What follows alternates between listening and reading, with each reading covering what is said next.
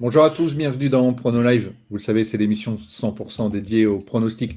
Je suis Raph, heureux de vous retrouver. Comme à chaque fois, merci à vous pour votre fidélité. Évidemment, je ne suis pas seul. Vous le savez, nos deux pronostiqueurs de choc sont bien là. On les salue. Salut Chris, salut Nadim. Comment ça va les gars? Salut Raph. Salut Raph, salut à tous. Salut tout va bien. Bon, format d'émission euh, du jour consacré à la finale de la Ligue Europa Conférence 2022-2023 entre la Fiorentina et West Ham, qui aura lieu ce mercredi 7 juin à 21h. Il s'agit de la seconde édition de cette compétition et elle se déroulera en RTC, c'est-à-dire en République tchèque, à l'Eden Arena Club, stade du Slavia Prague. Le vainqueur se qualifiera pour la prochaine Ligue Europa, donc l'étage au-dessus. Messieurs, vous souvenez-vous qui est tenant du titre de cette compétition? La Roma. Bravo. Savez-vous qui est le meilleur buteur de cette compétition? Vu qu'il n'y a pas eu beaucoup de buts. euh, Pe- Peut-être Antonio de West Ham, non? Qui- Non. euh, Je crois qu'il a 8 buts. Donc, euh, Ah oui, euh, sur l'édition en cours, euh, Oui. meilleur buteur, Jarrod Bowen.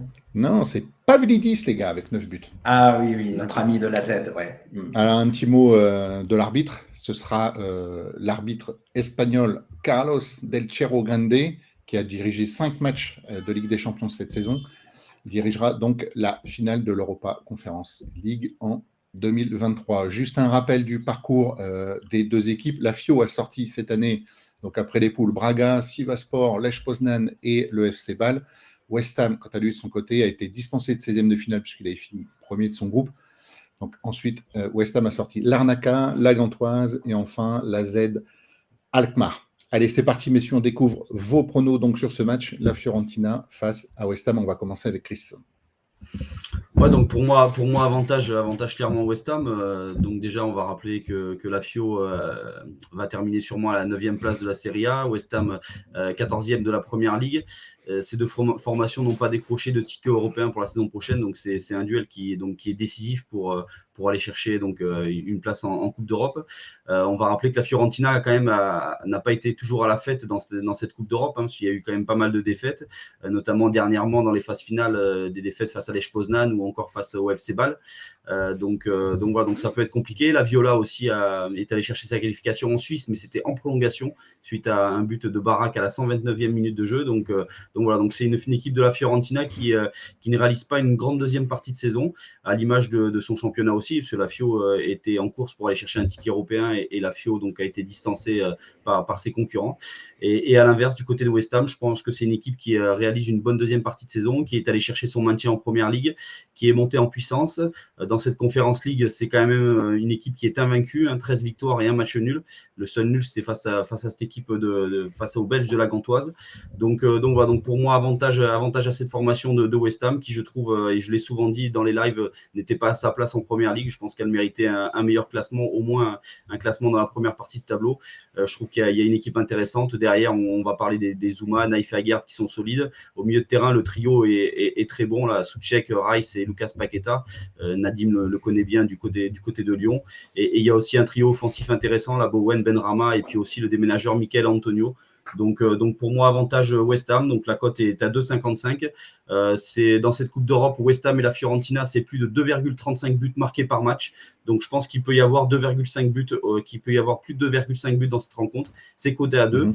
Au niveau du score exact, je vois une victoire de West Ham côté à une victoire de West Ham à 2-1. Maintenant, je vais rajouter quand même le score de 2-0 pour me couvrir au cas où si, euh, si la Fiorentina n'arrive pas à trouver le chemin défilé.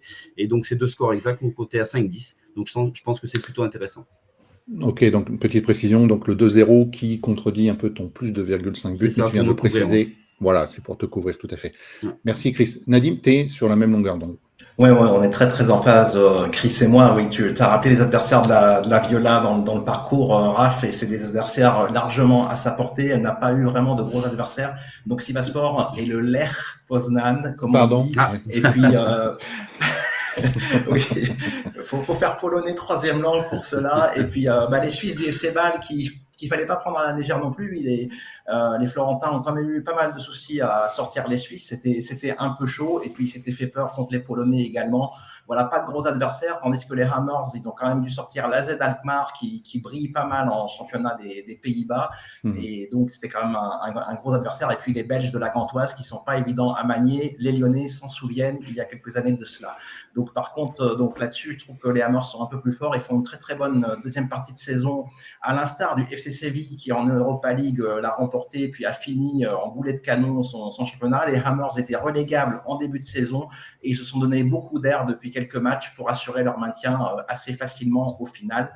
Et puis Chris, euh, t'en as parlé, euh, je trouve que le milieu de terrain, il est très très fort. La bataille du milieu devrait être gagnée par, par les Hammers, donc euh, avec Lucas Paqueta à la baguette, entouré de Declan Rice, comme tu l'as dit, et du Tchèque Sousek qui devrait donc évoluer à domicile pour cette finale. Donc avantage West Ham ici pour moi, et donc c'est pour ça que je propose la victoire de West Ham à 2,55.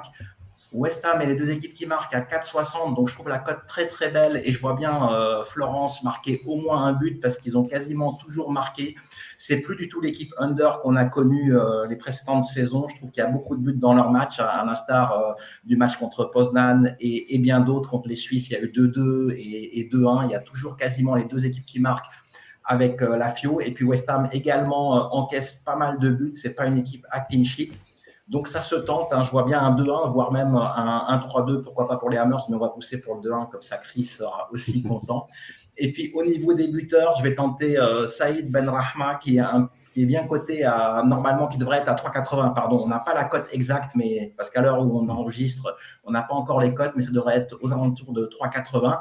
Il sera mieux coté que les deux compères de l'attaque, Bowen et Antonio, et puis il a quasiment autant de chances de marquer c'est le tireur de penalty et il a mis un penalty face à la Z Alkmaar. Et puis il a également marqué au mois de mai contre les Red Devils pour la victoire 1-0 euh, des Hammers. Donc c'était l'unique buteur. Donc vraiment euh, à tenter Saïd Benrahma. Et puis, euh, et puis voilà, je pense que ça, ça devrait bien se passer, j'espère, pour les Hammers.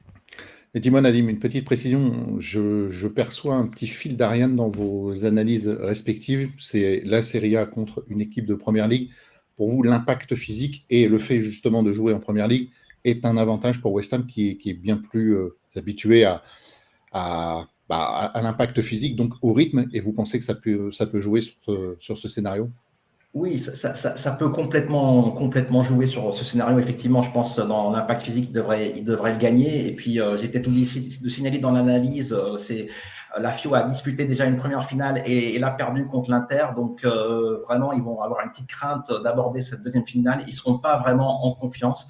Alors que les Hammers, la dynamique, elle est meilleure. Et puis, euh, physiquement, ils sont au top. Ils ont retrouvé, euh, ils avaient pas mal de pépins physiques en début de saison. Là, Chris, tu l'as dit, la charnière euh, défensive est là avec Aguerd qui l'an dernier était vraiment blessé, il avait une grave blessure. Là, il est vraiment à 100% avec le rythme, euh, avec Kurt Zuma qui revient également en défense. Donc vraiment une équipe type euh, côté Hammers.